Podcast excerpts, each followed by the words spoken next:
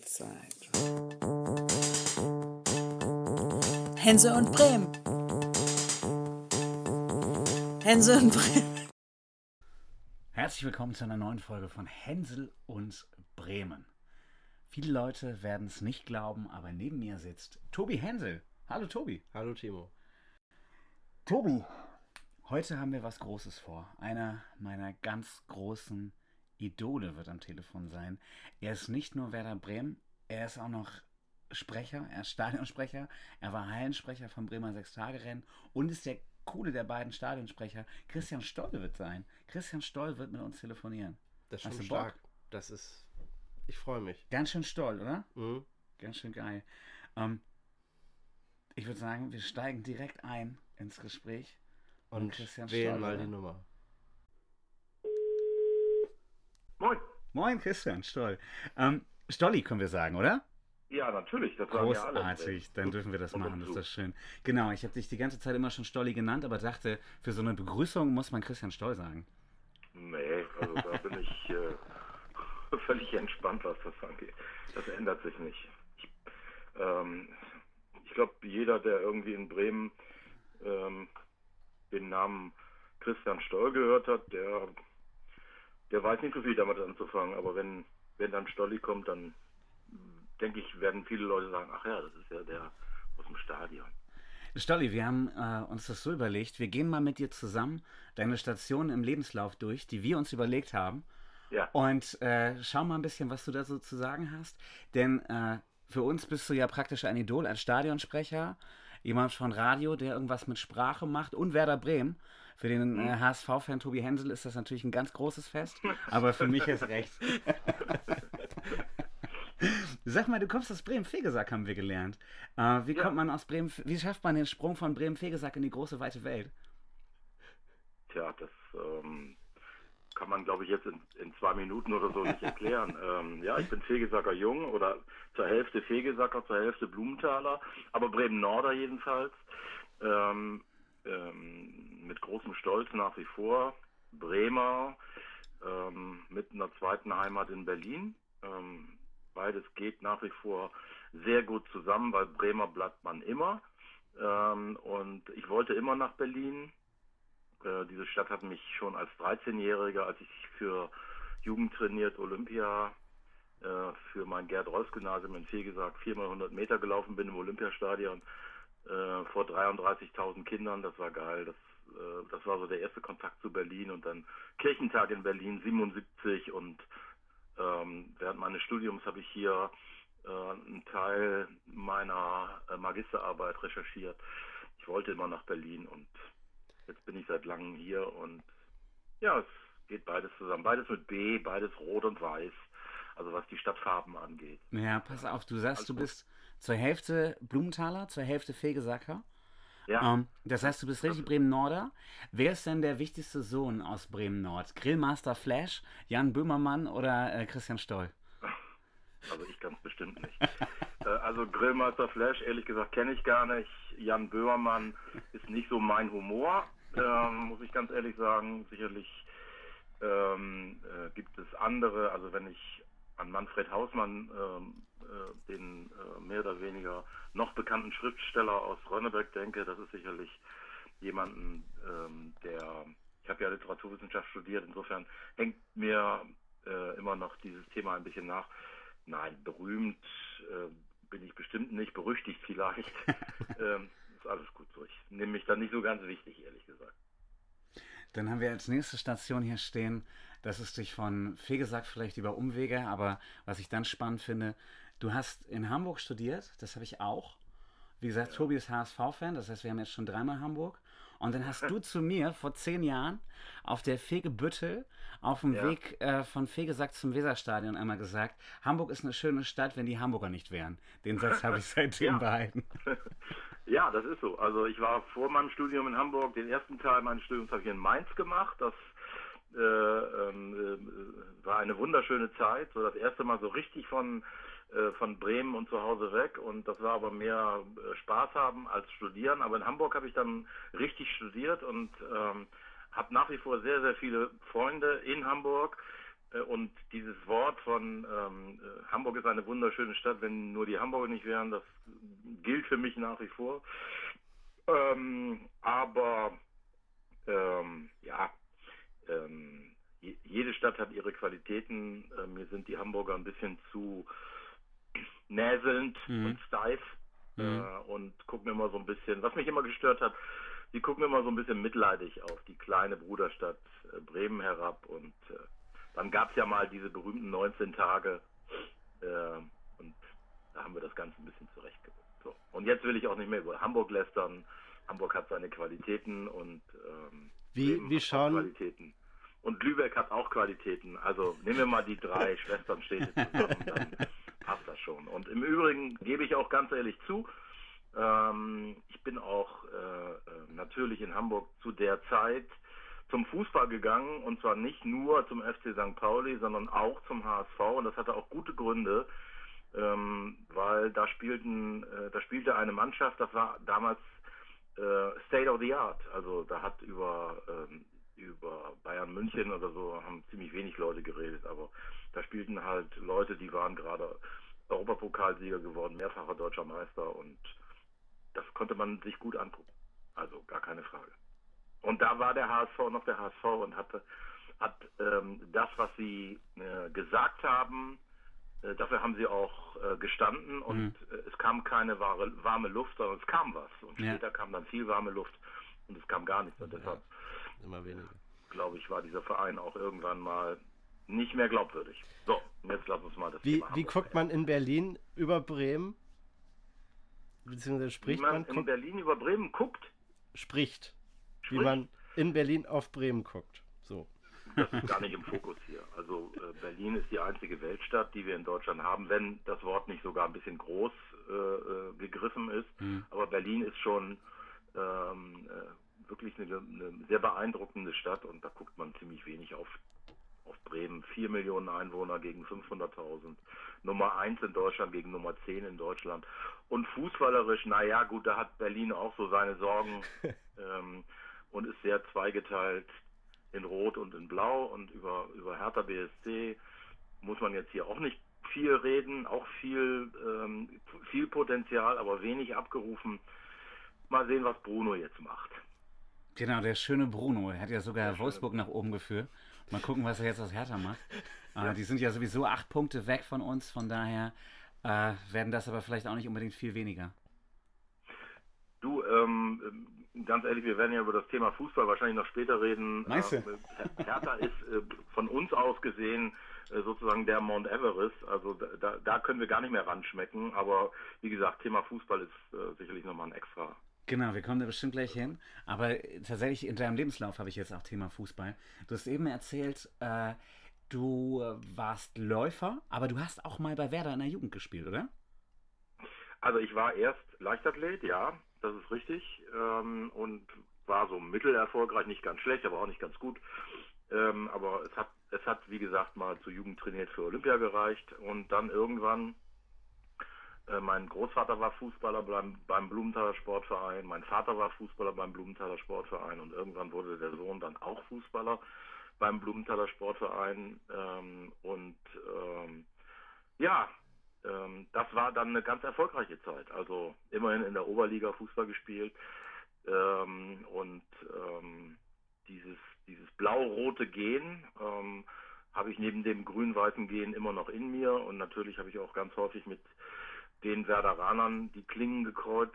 Ähm, und ich weiß noch, äh, wir haben mal ein Spiel gehabt ähm, gegen Werders ähm, zweite, so war das, ne, das war die dritte damals, war ja also Bundesligamannschaft und dann die Amateur-Oberligamannschaft und dann die dritte Mannschaft und der Trainer der dritten war kein geringerer als Horst-Dieter Höttges, den alten Werderanern wird das jetzt was sagen. Jetzt geht es mir leider, leider ganz, ganz schlecht, ist im Pflegeheim. Für mich ein großes Idol an dieser Stelle. Alles Gute, Horst-Dieter. Genau, alles Gute. Ich habe ihn in Achim noch getroffen, als ich in Achim gearbeitet habe.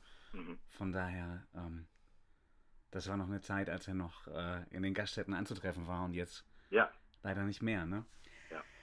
Wie wird man denn als äh, Mann des Geistes und der Sprache, als Literaturwissenschaftler, Stadionsprecher bei Werder?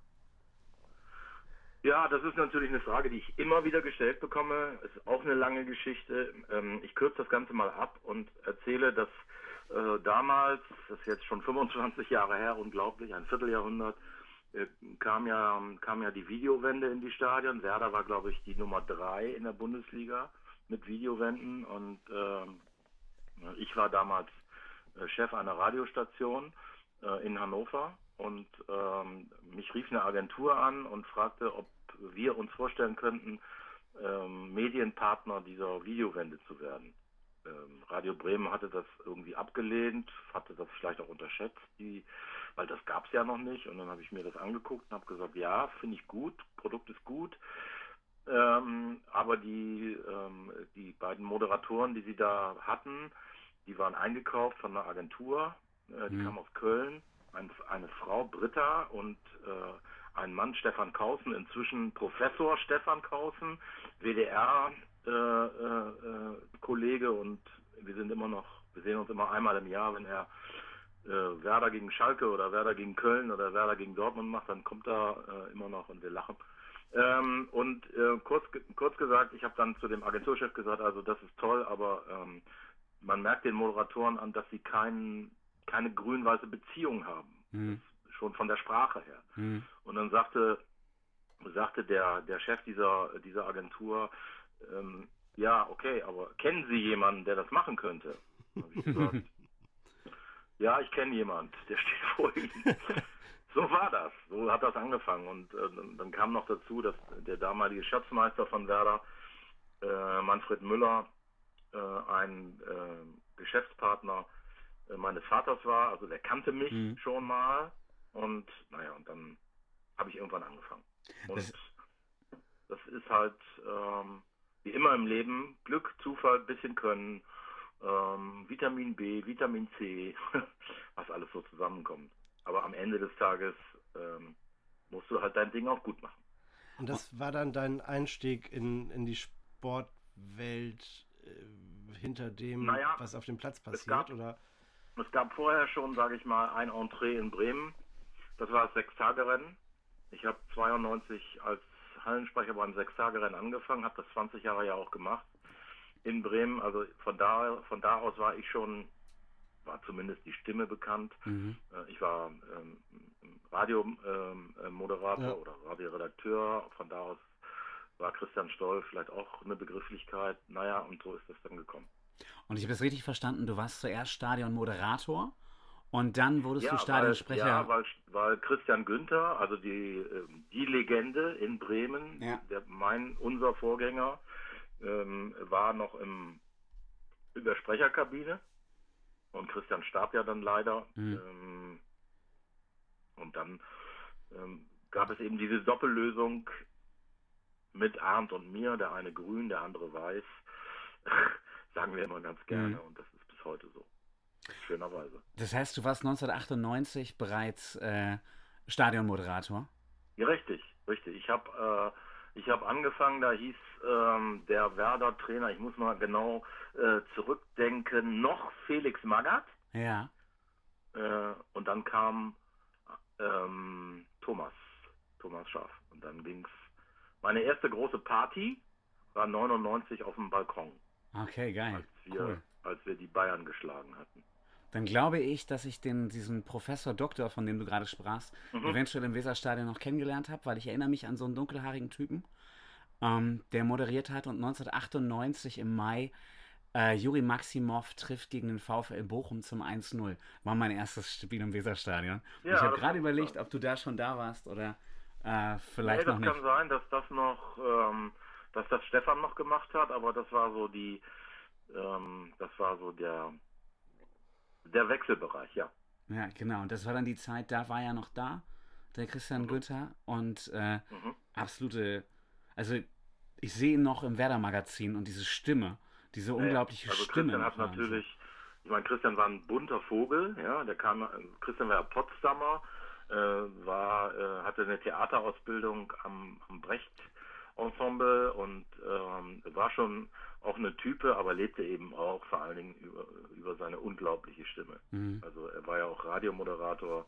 Hitline International war so seine große Sendung bei Radio Bremen. Äh, und den hörte man damals. Ja, krass. Und jetzt hören wir Christian Stoll. Sag mal, Hallensprecher Sechs-Tage-Rennen haben wir hier auch groß stehen. Das führte dann so weit, dass du selber Organisator von Sechs-Tage-Rennen warst, wurdest? Das ist, ja, das ist bis heute so. Ähm, äh, also in Bremen äh, hat man irgendwann dann ja, als, als der Vertrag von Frank Minder ähm, äh, mit der, äh, mit der mit dem Wirtschaftssenator ähm, äh, oder mit dem Senat auslief, hat man sich ja dann gegen eine Fortführung entschieden, wie ich finde, leider, aber das war so. Mhm. Und dann habe ich gesagt, okay, also äh, die Art und Weise, wie das passierte, gefiel uns allen gar nicht, mir mhm. schon erst recht nicht. Äh, aber das ist, ich will jetzt nicht mehr nachkarten, ähm, das war halt so. Und dann habe ich aber gesagt, okay, äh, es gab dann den Wunsch einiger Nachfolger da, ähm, dass ich da bleibe, aber ich, da habe ich gesagt, das kommt für mich nicht in Frage. Mhm. Und dann ähm, habe ich mich ähm, auf Berlin konzentriert. Ähm, ich bin seit der Wiedereinführung des Berliner Sechstagerennens 97 ähm, quasi ja in Berlin bis auf eine kurze Unterbrechung auch mit am Start gewesen. Mhm. Und ähm, das ist bis heute so. Und das mache ich mit großer Freude. Und das Berliner Sechstagerennen ist ja das älteste der Welt und hat eine große Tradition. Äh, Im nächsten Januar, wenn Corona es zulässt, feiern wir 110 Jahre. Das gibt es nirgendwo. Das mhm. ist die älteste noch existierende deutsche Sportveranstaltung. Und ist natürlich ähm, für mich auch ein besonderer Link in der Stadt, in der ich wohne und arbeite, dann auch ähm, diese Veranstaltung mitgestalten zu dürfen. Und äh, du bist der Sprecher, aber du organisierst auch im Hintergrund? Ja, ich, also das Sprechen ist, in, ist inzwischen in Anführungsstrichen nur noch Beiwerk. Mhm. Mache ich immer noch ganz gerne, aber äh, mir macht die Organisation, das Sponsoring, die Pressearbeit, ich mache da so alle möglichen Dinge. Das macht mir eigentlich mehr Spaß inzwischen. Machst du das alleine?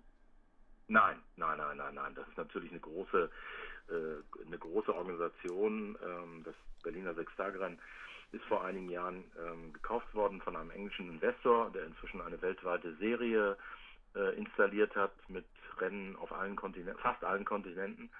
Ähm, jetzt leider durch Corona auch wieder unterbrochen. Mhm. Das ist jetzt nicht so ganz lustig gewesen, aber es ist halt so. Aber wir haben jetzt sechs Veranstaltungen oder sieben Veranstaltungen, wie gesagt, auf allen Kontinenten. Es sind ein paar weitere geplant. Rückkehr nach New York, und anderes mehr. Und Berlin ist aber nach wie vor sozusagen the cherry on the cake, wie man so schön sagt. Mhm.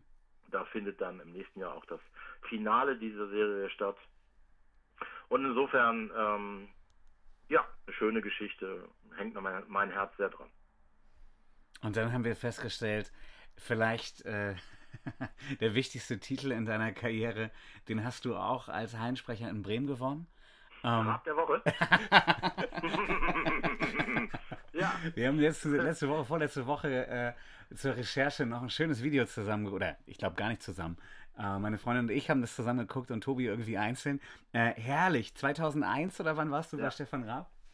Ja, das war äh, das Finale des äh, Berliner, äh, des Bremer Sechstagerennens und das war wirklich so ein Finale. Ähm, da ging es um ein, am Ende hat die Mannschaft äh, McCrory und Gilmore mit einem Punkt ähm, Vorsprung gewonnen. Und zwar nur deshalb, weil in der letzten Runde, ohne Scheiße, in der letzten Runde haben Martinello und ähm, Rolf Aldag eine Ablösung verpasst, deshalb, weil sie, weil die Hände so glatt waren, nach klar, nach einer Stunde Jagd, ein bisschen mhm. Schweiß gebadet. Und sie haben sich einfach, sie haben sich nicht erwischt oder sie haben sich erwischt und es rutschte dann durch und ja, und das habe ich halt kommentiert und äh, am Ende war meine Stimme auch am Ende. Und ähm, das hat der Kollege Raab dann irgendwie äh, aufgenommen. Und ich weiß noch, dass mich äh, beim Berliner Sechstagerennen, was ja immer eine Woche nach dem Bremer Sechstagerennen stattfindet, hat mich dann irgend, äh, irgendwann morgens, ähm, re relativ früh morgens, also Berlin dauert immer sehr lange in der Nacht nach wie vor, also ich lag noch im Hotelbett und dann klingelte das Telefon, mag so um neun gewesen, aber hat zehn, weiß ich jetzt nicht mehr so genau. Und dann hat mir irgendeine Frau erzählt, sie sei von Brainpool, äh, also die Agentur oder der äh, diese Fernsehmacher von von äh, von Raab. Und äh, sie würden mich gerne, dann habe ich einfach nur aufgelegt, habe gesagt, leck mich am Arsch. Ich dachte, es verarscht mich jemand, ja. ja. Äh, und ähm, dann hat sie aber nochmal angerufen und hat gesagt, pass auf, ich lasse Ihnen jetzt mal meine Nummer, Sie rufen mich zurück und dann sehen Sie, dass es wirklich Brainpool ist. Ja, so war das halt. naja, und dann war ich, war ich in die Sendung eingeladen. gemeinsam mit dem äh, mit dem äh, furchtbaren Ralf Siegel, diesem Schlagerfuzzi Ja. da, der ziemlich, der sieht schon scheiße aus und äh, äh, seine Vorstellung da war auch scheiße, wie ich fand. Ja, und den Rest habt ihr ja wahrscheinlich gesehen. Nehmen wir mal den anderen Schlagerfuzzi. Ähm, und damit meine ich nicht dich. Wie hast du, wir haben das jetzt ja 20 Jahre später nochmal gesehen und so äh, Stefan Raab in dem Alter auch nochmal gesehen. Also ich habe mit 13 damals auch schon TV Total geguckt, aber äh, wie hast du dich ähm, von Stefan Raab behandelt gefühlt? Weil man nimmt das ja irgendwie wahr. Ja, ähm, ich mochte den nie. Hm. Ja, also man muss das immer unterscheiden, was kriegt einer auf die Reihe? Und er, ich finde, er hat eine, eine Menge auf die Reihe gekriegt. Ne? Ich meine, die Älteren werden noch sich erinnern, er war einer der ersten äh, äh, Leute, die in, die in Deutschland äh, Videofernsehen gemacht haben bei MTV. Äh, er hat unglaublich viel auf die Reihe gekriegt, aber persönlich mochte ich den überhaupt nicht. Mhm. Aber das ist ja uninteressant. Also äh, meine subjektive, das ist meine subjektive Einschätzung. Die objektive Entsche- Einschätzung äh, ist, dass er einer der erfolgreichsten Fernsehmacher der jüngeren Vergangenheit war und fertig. Mhm. Aber weil du danach gefragt hast, ich Mein- mochte weder Ralf Siegel noch Stefan Raab. mein Eindruck auf jeden Fall, den kann ich auch mal raushauen. Ich fand, er hat dich so von oben herab behandelt, Ja. wo ich so dachte, Ja. ey, der, der tut, er tut schon so, als ob da jetzt der kleine Radio äh, Sechs-Tage-Rennsprecher kommt und der soll Ja, jetzt das mal so ein bisschen. Definitiv war das so, äh, aber ähm, ich habe da meine Meinung dazu gesagt. Jeder, kann- jeder soll das so äh, handeln, wie er das äh, für richtig erachtet. Er war ja ein sehr, sehr erfolgreicher Mensch, indem er auch sehr, sehr oft äh, andere Leute so behandelt hat, wie er mich behandelt hat. Mhm. Ähm, das, das ist so. Punkt. Aus. Jetzt noch die wichtigste Frage, letzte Frage zu Stefan Raab. Ja. Steht der Raab der Woche noch irgendwo? Ja, und du wirst lachen. Ich habe einen Freund, ähm, ich war ja, äh, war ja früher Torwart und mache immer noch äh, im Sommer ähm, Fußballcamps für Kinder, äh, die ich selber organisiere in Südtirol und äh, habe mit diesem, äh, mit dem Falk Siemering, so heißt der, der sitzt in der Nähe von Nienburg und hat eine Fabrik für Torwarthandschuhe. Mhm. Ähm, nicht so groß wie Uhlsport und Reusch, aber die, die Dinger sind richtig gut und er, ich kriege immer von ihm für meine Kinder da ähm, so eine Auswahl, wenn, wenn, wenn die Kids da ihre Torwarthandschuhe kaputt haben oder keine mit haben, dann können die dann welche bekommen. Und Falk hat irgendwann mich gefragt, genau das hast du jetzt gefragt, sag mal, der hatte das auch gesehen damals.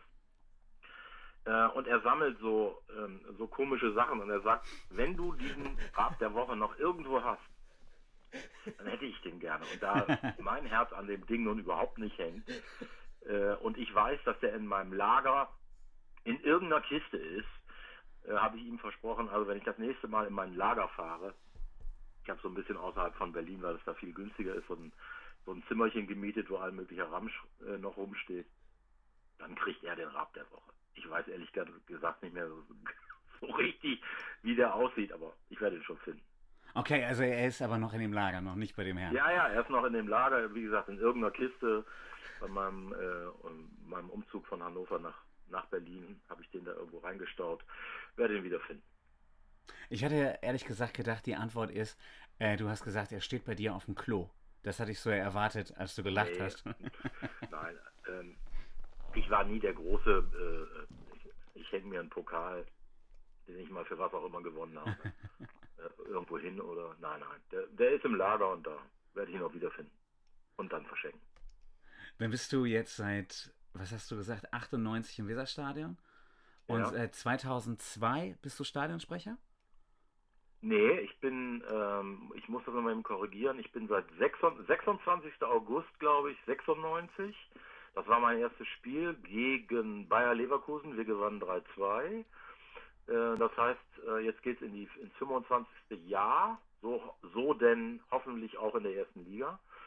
Äh, und äh, gestorben ist, äh, da hast du recht, ist Christian Günther 2002. Ja, also und seither, seither machen das Arndt und ich gemeinsam. Ich nehme nochmal die Herausforderung an.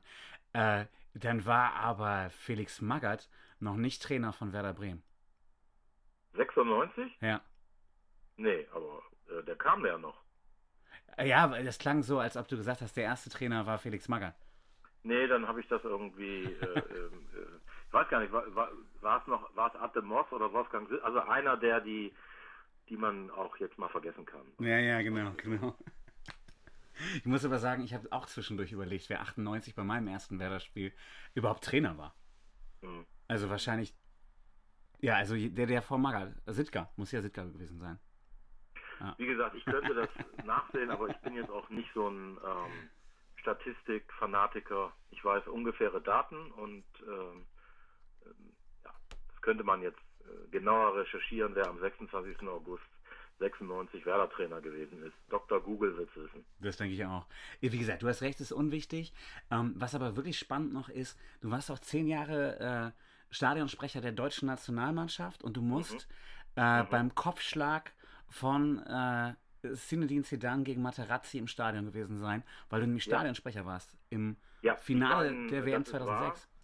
Ich bin irgendwann angesprochen worden. Ähm, da spielte in Bremen eins der wenigen Länderspiele, die wir mal abgekriegt haben. Mhm. Ähm, da spielte ähm, ähm, Deutschland gegen entweder gegen Südafrika oder Serbien Montenegro. Mhm. Ich weiß es gar nicht mehr so genau.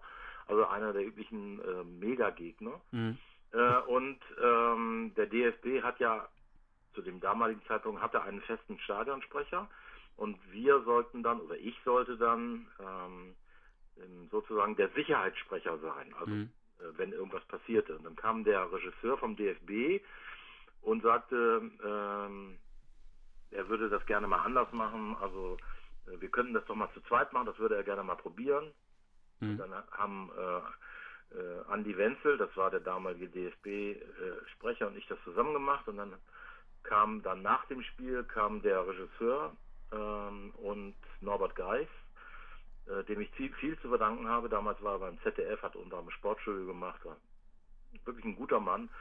Gib mir mal deine Visitenkarte. Wir haben ja bei Weltmeisterschaft, da brauchen wir gute Leute. Da habe ich ihm meine Visitenkarte gegeben, so wie ich viele Visitenkarten in meinem Leben verteilt habe an Menschen, von denen ich nie wieder was gehört habe. bei Norbert war das dann anders. Der, der meldete sich dann irgendwann und sagte, also mir hat da deine ähm, die Art und Weise, wie du das gemacht hast, sehr gut gefallen und ich werde dafür sorgen, dass du in den Pool der Stadionsprecher bei der WM kommst. Mhm. So, und dann war mein Glück eigentlich, dass, dass Bremen dann doch kein WM-Standort wurde. Ich sage das mal äh, mit aller Zurückhaltung, Mhm. weil ähm, ich wäre mit Sicherheit ja nach Bremen gekommen als Stadionsprecher von Werder Bremen. Mhm. Äh, aber Bremen wurde es ja dann nicht und dann gab es eine Auswahl. Man hat mir das sozusagen angeboten, vier Standorte. Ich fange mal mit dem an, der überhaupt nicht in Frage gekommen wäre, Hamburg. Also dass ich so hätte nach Hamburg gehen können. Das war natürlich für mich völlig äh, völlig undenkbar. Dortmund wollte ich auch nicht, Gelsenkirchen wollte ich auch nicht. Und dann hat man mir Berlin angeboten. Und da habe ich natürlich aus vielerlei Gründen gesagt, auch ein Stück weit mit dem Blick aufs Finale, aber das Mhm. war damals noch gar nicht so weit, sondern es ging erstmal nur um die Vorrunde. Mhm. Da habe ich gesagt, okay, ich nehme Berlin. Und dann habe ich ähm, die drei Vorrundenspiele in Berlin äh, gemacht. Ähm, das war unter anderem der Kracher zwischen Schweden und Kroatien und äh, also da war ähm, mein Freund Ivan dabei für die Kroaten und dann hatte ich noch, da hatte ich Ecuador gegen die Bundesrepublik, äh, das war natürlich sehr schön und noch irgendein Vorrundenspiel, was ich vergessen hatte. So, und dann hat die FIFA das bewertet und fand das gut. Ich durfte in Berlin bleiben und dann kam das Viertelfinale gegen Argentinien. Das war natürlich, ich habe es jetzt gerade nochmal, es lief irgendwie am Samstagabend nochmal als Aufzeichnung in der Sportschau, da habe ich nochmal gesehen. Das war natürlich ein besonderes Spiel, der ganze Spielverlauf und dann das Tor von Klose auf Vorbereitung von Borowski. Ich habe gesehen, dass Borowski, glaube ich, sein bestes Länderspiel gemacht Mhm. hat. Er kam ja spät, aber hat dann ein super Spiel gemacht, war mit einer der Matchwinner. Ja, und dann war also Viertelfinale, dann haben wir das Halbfinale ja in Dortmund gespielt, da war ich nicht, war ich nicht dabei und dann kriegte ich irgendwann einen Anruf von dem Jungs von der FIFA, ich weiß nicht, das war Donnerstag vor dem Finale, man hätte sich dafür entschieden, dass ich das Finale mache. So, buff. Und dann hatte ich eben hatte ich eben Sidan gegen Materazzi unter anderem. Ja, das Krass. war das absolute äh, also ich habe tolle Sachen erleben dürfen mit Werder, gar keine Frage, aber wenn du als als Fußballsprecher, als Fußball, als Oldschool Fußballfan ein WM-Finale sprechen darf, mehr geht nicht. Mhm. Mehr geht nicht. Also das Also schätzt das du auch wird- größer ein als die Meisterfeier äh, 2004. anders, anders. Es ist was anderes. Also die, emo, emotional war natürlich die Meisterfeier oder das Double und die vielen Dinge, die ich mit Werder erleben hatte. Emotional war das nochmal eine, Stu eine Stufe anders. Ja. Aber rein, rein objektiv ist natürlich ein WM-Finale ein WM-Finale. Also es, gibt- es gibt einen deutschen Sprecher, der hat eben auch ein WM-Finale gemacht. Das war der Kollege in München. Ja. 1974. Und wahrscheinlich wird es zu meinen Lebzeiten keinen weiteren geben. Also insofern ist das schon was, was Schönes. Da Ja. bilde ich mir nichts drauf ein. Ich habe da, dafür hart gearbeitet, habe das gut gemacht. Äh, Ich bilde mir nichts drauf ein, aber es ist schön. Ich habe Mhm. nach wie vor an meiner Pinnwand das Bild hängen. Äh, guck da gerade jetzt hin. Da ist es ähm, vom Finale in, in Berlin. Schön. Ja, das ist eine schöne Sache. Vor allem dann schließt sich da natürlich tatsächlich der Kreis, wenn du sagst, Ja. äh, in der, seit drei, seitdem du 13 bist, war, war Berlin schon dein Ja. Wunsch. Geil. Genau. Also es gibt so zwei Stadien, die haben für mich eine besondere Bedeutung. Oder drei Stadien. Das Burgwaldstadion, wo ich Fußball gespielt habe. Das Weserstadion, wo ich immer noch Sprecher sein darf. Und das Olympiastadion, äh, was mich ähm, durch mein Leben vom 13. bis jetzt, neulich war ich gerade wieder da, als wir da 2-2 gespielt haben, ähm, also bis fast 60 immer wieder begleitet hat. Das ist ja Mhm. kein Zufall. Ich, ich glaube nicht an Zufälle. Kannst du das auf den Punkt bringen? Was fasziniert dich an dem Job des Hallensprechers oder des Stadionsprechers? Ähm, du hast anders als im Radio oder auch im Fernsehen ähm, eine direkte Reaktion Mhm. der Leute. Also wenn du etwas sagst, dann kannst du, so du denn auch, und das sollte man über gewisse empathische Fähigkeiten verfügst, dann kannst du sofort äh, registrieren, ob deine Aussage angekommen ist, ob Mhm. sie eine gute war, ob sie eine schlechte war. Also du hast sofort ein Feedback des Publikums. Das ist etwas, ähm, was du im Radio und im Fernsehen nicht so hast. Deshalb mag, mag, ich, mag ich auch gerne äh, Veranstaltungen, egal ob das jetzt 1000 Leute sind oder 50.000 Leute, also dieses, diese Reaktion kennenzulernen. Das finde ich großartig. Und äh, natürlich, ähm, äh, wenn man das über so viele Jahre macht, dann bildet das auch den Charakter, keine Frage. Also äh, es ist ja nicht nur immer gut, sondern ich habe ja auch durchaus schon schlechte Sachen gemacht und dafür auch berechtigterweise Kritik eingesteckt. Aber cum granosales, über alles gesehen, ähm, war das und ist es eine tolle Zeit und wird hoffentlich, so der liebe Gott mich gesund lässt, noch ein bisschen weitergehen. Wie sieht denn so ein Spieltag im Weserstadion für dich aus? Wie beginnt das? Der morgens Spieltag beginnt oder? ja eigentlich schon vorher. Also wir haben äh, in der Woche vor dem Spieltag haben wir immer entweder eine, ähm, eine Telco, ähm, äh, wo wir uns zusammenschalten, oder wir treffen uns selber im Stadion äh, und besprechen den Spieltag, Abläufe, besondere Aktionen und und und und und äh, ansonsten der Spieltag. Äh, ich nehme immer morgens um Viertel vor acht den einzigen direkten Zug von Berlin nach Bremen. Äh, versuche immer mit dem Zug zu fahren. Das gelingt auch nicht immer.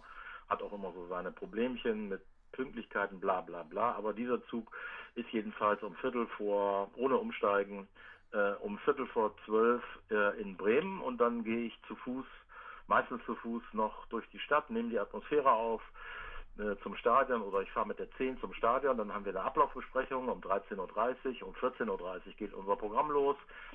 Um 17.20 Uhr ist dann äh, der, das Spiel zu Ende, dann gibt es noch einen kurzen Nachlauf, noch einen Zip-Talk im Stadion. Und dann gehe ich zu Harry, das ist mein Tresen im Stadion und ähm, wenn, wenn ich komme, dann steht da immer schon mein Bier vorgezapft. ja, und dann genieße ich ein kaltes Becks oder ein kaltes Hagebeck und meistens, früher meistens nur Siege. Im Moment ist es ein bisschen schwierig, aber es soll wieder besser werden. Wir arbeiten alle dran. Bevor wir jetzt äh, wirklich in den Fußball kommen und über Werder Bremen reden, aber noch die wichtigste Frage. Ähm, du kannst dir ja vorstellen, unser ganz großes Ziel ist es natürlich irgendwann, äh, Stadionsprecher vom SV Atlas Delmenhorst zu werden. Ähm, wie würdest du uns coachen? Wie kommen wir dahin? Also den, den Kollegen vom Atlas, Snoopy heißt er, kenne ich gut. Äh, Snoopy war ja Stadionsprecher, als wir äh, im Pokal die erste Runde hatten. Damals hatte Atlas ja Heimrecht. Ähm, also ähm, diese, ähm, das ist einfach eine, eine, eine, gut- ein guter Typ, ein guter Verein mit Herz. Ähm, Ähm, ich habe häufig auch mit den Blumentalern die Klingen gekreuzt mit Atlas. Das sind ja so die nach Werder Bremen, dem Bremer SV und dem FC Oberneuland. So von der Rangordnung her ist Atlas und der Blumenthaler Sportverein ja so ungefähr eine, eine Größenordnung. Mhm. Ja, schön. Toll. Arbeitet dran, Jungs. Wie alt ist Snoopy? Oh, Snoopy ist, ähm, ich würde mal sagen, Ende 50, Okay. Anfang 60. Aber ich will ihm nicht, will ihm nicht Unrecht tun. Okay. Ähm, äh, er arbeitet jedenfalls und insofern schließt sich auch ein Kreis ähm, äh, in einem in einem ähm, in einem Autohaus, was auch Hauptsponsor ist, Toyota Engelbart und lustigerweise ähm, äh, den den Schwiegersohn von Herrn Engelbart, der wiederum war lange Zeit erst beim Bremer Sechstagerennen und dann Berlin, beim Berliner Sechstagerennen. Also ihr seht, ähm, das ist letztendlich doch ein enger Kreis, der sich immer wieder mal sieht in Nordostdeutschland. Genau, und Manny Engelbart, den Namen muss ich, glaube ich, fast in Ja. jedem Podcast nennen. Manny Engelbart, wie gesagt, einer der wichtigsten der im Horster. Ja, absolut, absolut. Wir was, völlig äh, abfeiern. Ja. Hat, hat sich, ähm, ähm, hat in seinem Leben ein bisschen was auf Kette gekriegt, muss man sagen. Auf jeden Fall.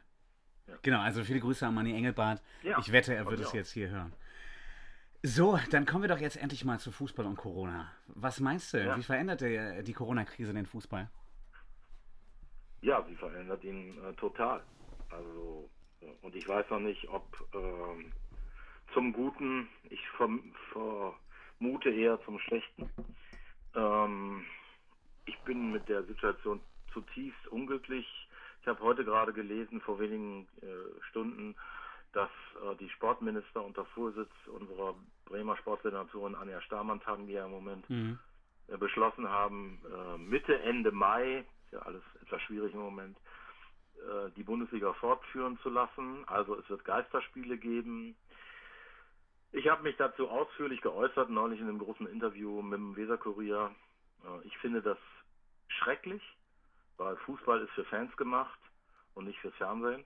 Mhm. Auch wenn das äh, viele bei der deutschen Fußballliga anders bewerten. Und aber ich will jetzt hier diese diese diese diese Diskussion nicht führen, weil sie obsolet ist, weil ähm, es wird so sein, es wird Mhm. so kommen. Ähm, für Werder ist es ähm, aus meiner Sicht ein Nachteil, ohne Fans spielen zu müssen. Die Situation ist eh kritisch. Ich muss das leider sagen, ich bin nicht sehr optimistisch, dass uns Geisterspiele helfen. Sollte es doch der Fall sein, bin ich der allerletzte, der gegen Geisterspiele war, aber ich glaube nicht dran, ganz ehrlich, dazu bin ich zu lange im Geschäft. Und ähm, es wird ganz, ganz, ganz, ganz schwierig, noch die Relegation zu. Es kann nur noch, auch das habe ich vor, vor Monaten schon gesagt, es kann für unseren Verein nur noch um die Relegation gehen und dann äh, äh, zu gucken, dass wir gegen den Dritten irgendwie äh, den Schritt machen. Aber das wird alles eine ganz schwierige Kiste. Bevor wir jetzt auf die steile, meine steile These gleich kommen, äh, sag nochmal, ich habe irgendwo gelesen, aber das mag ein Schmierblatt gewesen sein, äh, dass der Stadionsprecher zugelassen ist bei Geisterspielen. Stimmt das? Ja, das ist so. Warum? Äh, es, wird, es muss einen Stadionsprecher geben. Ähm, wir werden also uns, das ist jedenfalls der Plan im Moment, die noch ausstehenden Spiele teilen. Mhm. Äh, also mal Arndt, mal ich. Weil zwei braucht es nun ganz bestimmt nicht. Es wird auch kein Stadionprogramm im klassischen Sinne geben. Für wen denn auch? Ja. Ähm, ja, das ist im Moment der Stand der Dinge. Und hast du schon irgendwas gehört? Was sollst du denn dann sprechen? Ja, das, das wird gerade noch sehr intensiv diskutiert zwischen der Mannschaft und der Mannschaftsführung und den äh, für das Stadionprogramm Verantwortlichen. Wir haben nächste Woche dazu eine ausführliche Telefonkonferenz, in der uns dann äh, ähm, mitgeteilt wird, was Wünsche ähm, der Mannschaft und des Trainers und der Mannschaftsführung. Und dann werden wir versuchen, das irgendwie in, Pro in ein, in Anführungsstrichen, Programm zu kleiden. Das heißt, ich verstehe das richtig, ihr macht dann das Programm für die Spieler. Ja, sonst ist ja keiner da. Ja, ja, ja, ich wollte es nur noch mal wiederholen, weil das Ja. so, so absurd klingt. Ähm, äh, ja, also dass das äh, Bremen 1 Werderwetter oder so, das könnte ja noch interessant sein, aber ansonsten Ja, ich weiß frage ich mich. Also, Es ist. Mir, ganz ehrlich, äh, ich habe das ja auch in dem, in dem äh, Interview mit dem Weserkurier gesagt, mir graut davor. Mhm. Ich finde das furchtbar. Aber es ist leider die Realität. Also wir leben in Zeiten, wo nur noch die Realität ähm, ähm, die Dinge bestimmt. Keine Fantasie mehr, sondern ähm, das sind die harten Fakten da draußen, mit denen müssen wir umgehen. Das fällt nicht so einfach. Darunter fällt eben auch so etwas. Es nützt, äh, zu jammern nützt ja nichts. Mhm. Es muss ja irgendwie weitergehen. Also wenn es nach mir gegangen wäre, dann hätte man jetzt gesagt, okay, wir machen das wie die Eishockey-Jungs. Wir machen mal einen Schlussstrich. Es gibt keinen deutschen Meister oder von mir aus können auch die Bayern Meister werden. Das ist mir sowas von egal. Mhm. Äh, und ähm, äh, es gibt keinen Absteiger, sondern es gibt dann in der nächsten Saison eben vier Absteiger oder wie auch immer. Ähm, Mhm. Das wäre, glaube ich, für alle Beteiligten die fairste, die richtigste Lösung. Man hat das anders entschieden. Jetzt muss man das so akzeptieren und gucken, was dabei rauskommt. Wir haben äh, letzte Woche, nee, wir haben Samstag mit Tobias Escher, dem großen Fußballtaktik-Experten, gesprochen. Kennst du den? Vom, vom Namen schon mal gehört, aber Ja. ich kenne ihn jetzt nicht Die. These von Tobi Escher war auf jeden Fall, die Liga muss auf jeden Fall zu Ende geführt werden, ne? Und äh, es muss, es wird, oder nee, er hat gesagt, es wird auf jeden Fall Geisterspiele geben, die sind ja beschlossen. Ja. Deshalb Ja. wird die Liga zu Ende geführt und deshalb muss es auf jeden Fall einen Meister und Absteiger geben. Ja. Und er wollte sich auf Träumereien leider gar nicht mehr einlassen, hat mir dann so ein bisschen die Hoffnung genommen, dass wer da am grünen Tisch noch weiterkommt. Aber da haben wir die These entwickelt, ähm, das Problem von Werder waren jetzt ja vor allem der Druck und die Heimspiele. Es wur- wurden ja, waren ja zuerst die Heimspiele. Mhm. Da war es auswärts ja erst noch okay. Und dann steigerte sich dieser Druck. Und meine These ist jetzt gerade, wann, wenn nicht jetzt, hat man die Chance, als Fußballspieler zu merken, dass andere Dinge schlimmer sind als ein Abstieg und kann nochmal ganz freischalten und neu drüber nachdenken, was eigentlich passiert. Die Zeit spielt eigentlich auch Werder ein bisschen in die Karten, weil Niklas Füllkrug ja heute zumindest schon wieder mit dem Ball Ja. trainiert hat. Ja. Äh, Ömer Toprak wird wahrscheinlich wieder fit sein. Ähm, Pavlenka äh, ist jetzt nur ein Spiel ausgefallen. Und alle können nochmal Reset-Knopf drücken. Wir sind eigentlich in einer ganz anderen Liga. Die Zeit ist jetzt so lange wie eine Sommerpause. Und ich habe die große Hoffnung, dass diese Mannschaft, die eigentlich spielstark war, die groß war, die gut war, die in der Hinrunde ja wirklich auch gute Spiele gezeigt hat, ähm, dass die gegen Dortmund noch ein sagenhaftes Spiel gemacht hat und dann erst ganz ehrlich, will ich, nicht, ich will dich jetzt nicht Ja. unterbrechen, aber nein, nein, nein. Wir waren nicht gut. Nein, waren wir nicht. Äh, wir, ja, wir haben gelegentlich mal gute, gute Spiele gezeigt, aber ganz ehrlich, wir stehen da, wo wir stehen, zurecht.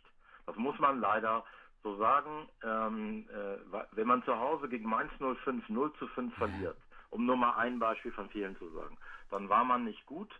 Ähm, und ähm, es ist auch obsolet, jetzt nach den Gründen zu fragen, wie vielen Verletzten und warum dies und jenes nicht funktioniert hat.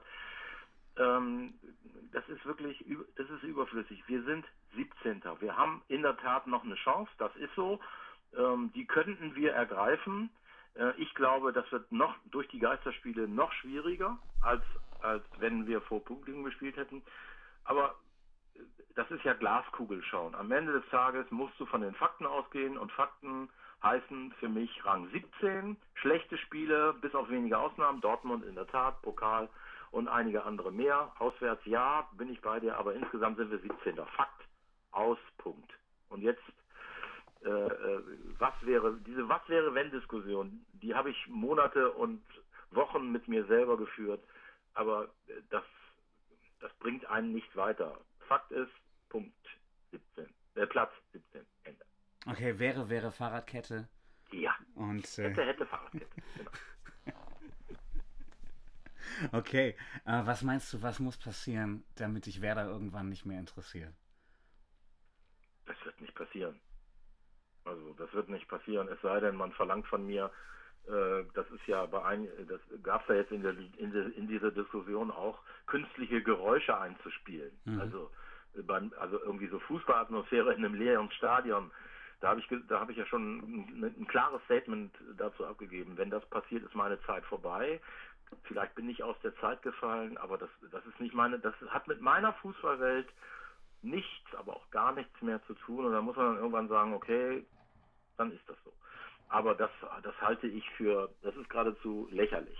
Äh, und ähm, Also ich habe hab irgendwann auch ja beim DFB quittiert, weil ich gesagt habe, die Art und Weise, wie ihr euren Verband äh, führt und wie ihr äh, äh, bei, bei den Länderspielen irgendwie versucht, äh, Fangruppierungen zu beeinflussen, das ist nicht mein Ding. Das hat mit meiner Vorstellung von, von Fußball nichts mehr äh, zu tun.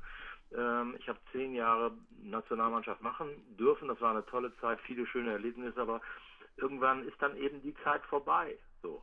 Äh, bei Werder kann ich mir das nicht vorstellen, weil ich glaube ganz ehrlich, dass wir bei all der Kommerzialisierung, die ich kritisiere, nicht nur kritisiere, aber auch kritisiere, dass wir bei Werder immer noch auf einem vernünftigen Weg unterwegs sind. Ja, es gibt auch bestimmte Aktionen, wo ich sage, naja, hm, muss das jetzt sein, äh, bla bla bla, aber insgesamt denke ich, dass Werder noch sehr, sehr zurückhaltend mit all diesen Dingen äh, ähm, umgegangen ist und damit die rühmliche Ausnahme gegenüber anderen Clubs, ich will jetzt hier gar keine Namen nennen, äh, war. Aber irgendwann, ja.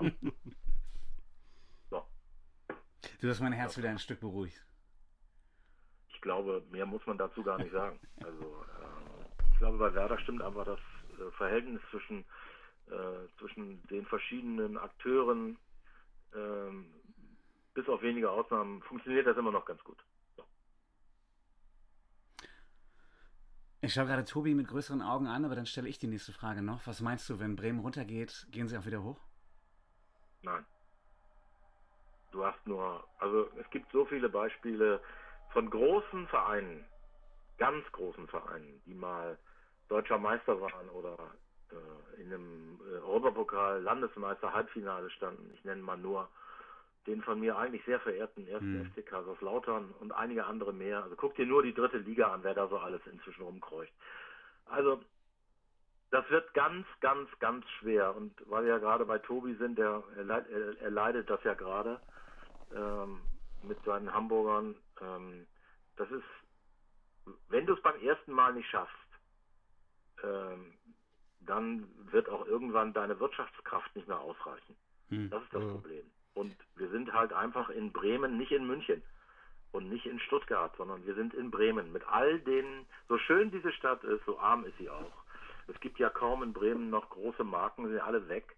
Ob das Kraft Jakob Suchard ist, äh, ob das Becks ist, ob das, ich weiß, das könntest du beliebig fortsetzen. Wir haben keine großen Marken mehr. Oder äh, warum glaubst du, ist das Stadion an einen Investor oder an, an, an, an jemanden gegangen, der in Fellbach bei Stuttgart sitzt? Mhm. Es gibt im Umfeld keine äh, großen Unternehmungen mehr, die sagen, wir nehmen jetzt mal pro Jahr, keine Ahnung, ein paar Millionen in die Hand.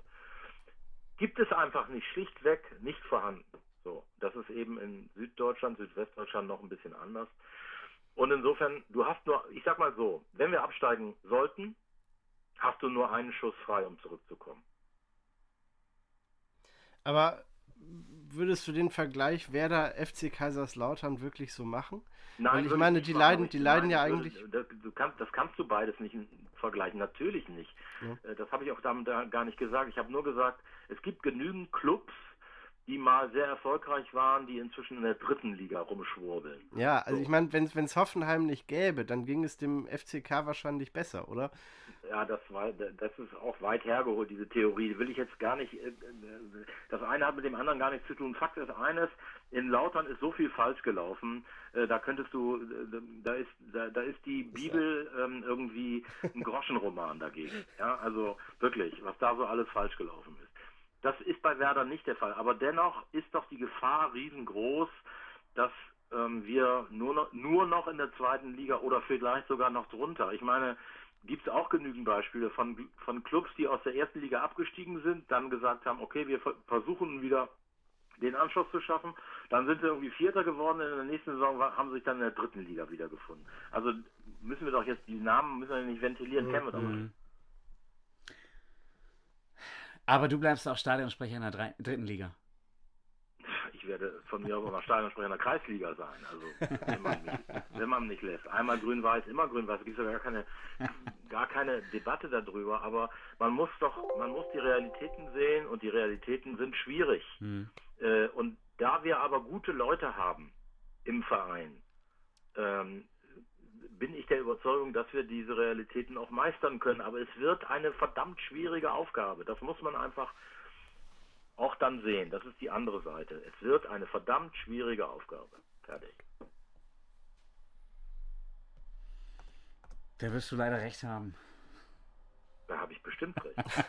Weil ich ja doppelt so alt bin wie ihr. Also insofern, das ist eine Frage der Lebenserfahrung, das am Ende des Tages auch. Du hast ja vor allen Dingen den anderen Abstieg auch noch miterlebt. Oder auch schon, ne? Naja, den habe ich zumindest als Fan miterlebt. Ja, das Ja, ist richtig. eben, Und ich habe genau. äh, ich habe so viele unglückliche Werder-Momente ähm, äh, auch, auch erlebt, neben diesen wunderschönen, aber ich habe auch sehr, sehr viele unglückliche. Ich war dreimal im Stadion, äh, bis wir in Olymp äh, im Olympiastadion, bis wir dann mal Pokalsieger wurden. Also ich habe gegen Dortmund am Zaun geweint, gegen Kaiserslautern am Zaun geweint und äh, gegen Köln dann nicht mehr am Zaun geweint, sondern war klatschnass, weil es hat gepisst wie aus Eimern und also und viele andere Sachen. Also ich war im, war im Stadion, als der Kurzlauf-Elfmeter an den Pfosten geklatscht hat und ich wurde vier Stunden nach Ende des, äh, ähm, äh, des Spieles dann von einem Ordner gebeten, nun gehen Sie doch mal nach Hause, weil ich immer noch über den Wellenbrecher in West hing und geheult habe. das war so. Das war so. Dann eine letzte Frage. Wirst du nochmal nach Bremen zurückkehren mit deinem Lebensmittelpunkt? Oder hat Bremen dich an Berlin verloren? Ach, das weiß ich nicht. Ähm, äh, Im Leben ist vieles möglich, aber ähm, das ist ein, mit der Frage beschäftige ich mich im Moment gar nicht, weil ich Bremen gar nicht verloren habe. Also äh, ich bin nach wie vor, wenn jetzt nicht gerade Covid-19 herrscht, mindestens ein oder zweimal die Woche in Bremen, auch wegen anderer Sachen. Ich mache ja noch ein bisschen mehr als nur Werder in Bremen und habe viele Freunde äh, noch in Bremen. Also äh, mein, da ist mein Herz sehr zweigeteilt, auch wenn ich im Moment äh, halt oder seit geraumer Zeit in Berlin wohne. Hast du noch eine Wohnung in Bremen? Nicht mehr. Oder- Ich hatte eine lange Zeit, aber irgendwann ähm, rechnet sich das dann auch nicht mehr. Ja, also ich der Morgenzug an hin. Kon- An der Kontruskape bei einem, oder war Untermieter bei einem Freund, äh, aber die habe ich jetzt seit geraumer Zeit schon nicht mehr. Ich wohne im Hotel, immer, wenn ich in, in Bremen übernachte, im Maritim, aus alter Sechs-Tage-Tradition. Cool. Ja, dann würde ich sagen, vielen, vielen Dank. Gerne. Stolli, vielen Dank. Und ich würde Ja. sagen, sollte Bremen es noch schaffen, trinken wir nochmal zusammen Bier drauf. Äh, mehrere. Macht's Auf gut, jeden Fall. Tschüss. Cool. Vielen, vielen Danke. Dank. Ja, Tobi, Christian Stoll, ne? Ein echter Bremer. Doch noch geblieben. Einmal Werder, immer Werder, sagt er. Da habe ich großen Respekt vor. Und äh, wäre der Stadionsprecher vom HSV, dann würde er wahrscheinlich ähnlich reden. Cooler Typ. Ja, vor allem cool, dass er auch sagt, dass er selbst dritte Liga, Kreisliga, er würde immer weiter Werder-Stadionsprecher bleiben. Eben. Vielleicht können wir das nachverfolgen, ob er recht hat. Müssen wir mal gucken, wie es mit Werder weitergeht. Ähm, wahnsinnig viel Hoffnung hat er ja nicht gemacht. Ich habe es trotzdem und ich freue mich auf jeden Fall auf das Bier mit ihm, auf den Nichtabstieg. Mehrere. Ja, mehrere hat er gesagt. Meinst du, Tobi, du kannst ja mal sagen, meinst du, Bremen bleibt drin? Oder meinst du, die Liga setzt sich doch noch irgendwie aus, weil die merken, dass es mit den Geisterspielen keinen Sinn macht? Ich kann da im Sinn Moment sorry, Hohmann. Ich kann da im Moment nichts zusagen. Es ändert sich täglich. Ob Geisterspiele äh, die, die richtige Lösung sind jetzt, also für die Werbeeinnahmen und äh, TV-Senderechte sicherlich, aber er sagte ja auch, Fußball lebt von den Fans oder Fußball wird für die Fans gemacht und nicht fürs Fernsehen. Da ist viel dran. Geil finde ich, er hat gesagt, er wäre ja Stadionsprecher, er dürfte ja hingehen. Er darf sich das ja live im Stadion angucken, was wahrscheinlich wirklich viele Flitzpiepen äh, mit Fußballbezug hart abfeiern würden, die Spiel noch zu sehen. Er hat die große Chance, aber pfeift da eigentlich drauf und äh, macht es als Job. Finde ich auch eine spannende Geschichte. Aber wer einmal das WM-Finale äh, gesprochen hat, der braucht keine Geisterspiele. Aber es muss, es muss ja auch völlig bizarr sein, als Stadionsprecher in einem leeren Stadion für äh, kein Publikum zu sprechen. Also Geisterspiel, da liegt ja das Gespenstische schon, schon im Namen drin. Das ist eine völlig absurde Situation. Auf jeden Fall. Und sonst sind Geisterspiele die Höchststrafe, die in der Liga verhängt werden, wenn die Fans durchdrehen. Und jetzt sind es Geisterspiele, um äh, Pay-TV-Sender glücklich zu machen und die Einnahmen der, der Fußballliga.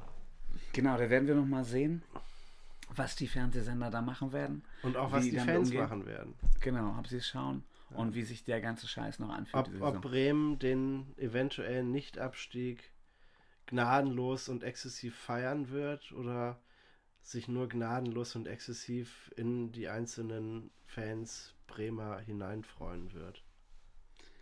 Ich fand, es war ein schönes Gespräch. Wir haben jetzt jeder noch ein äh, Bier von Tobi Grepan in der Hand. Viele Grüße nachträglich, alles Gute nachträglich an Tobi Grepan. Und dann würde ich sagen, stoßen wir nochmal an. Prost, Jo. Und dann war es das für heute. Tschüss, schönen Auf Abend noch. Dieses tolle Gespräch.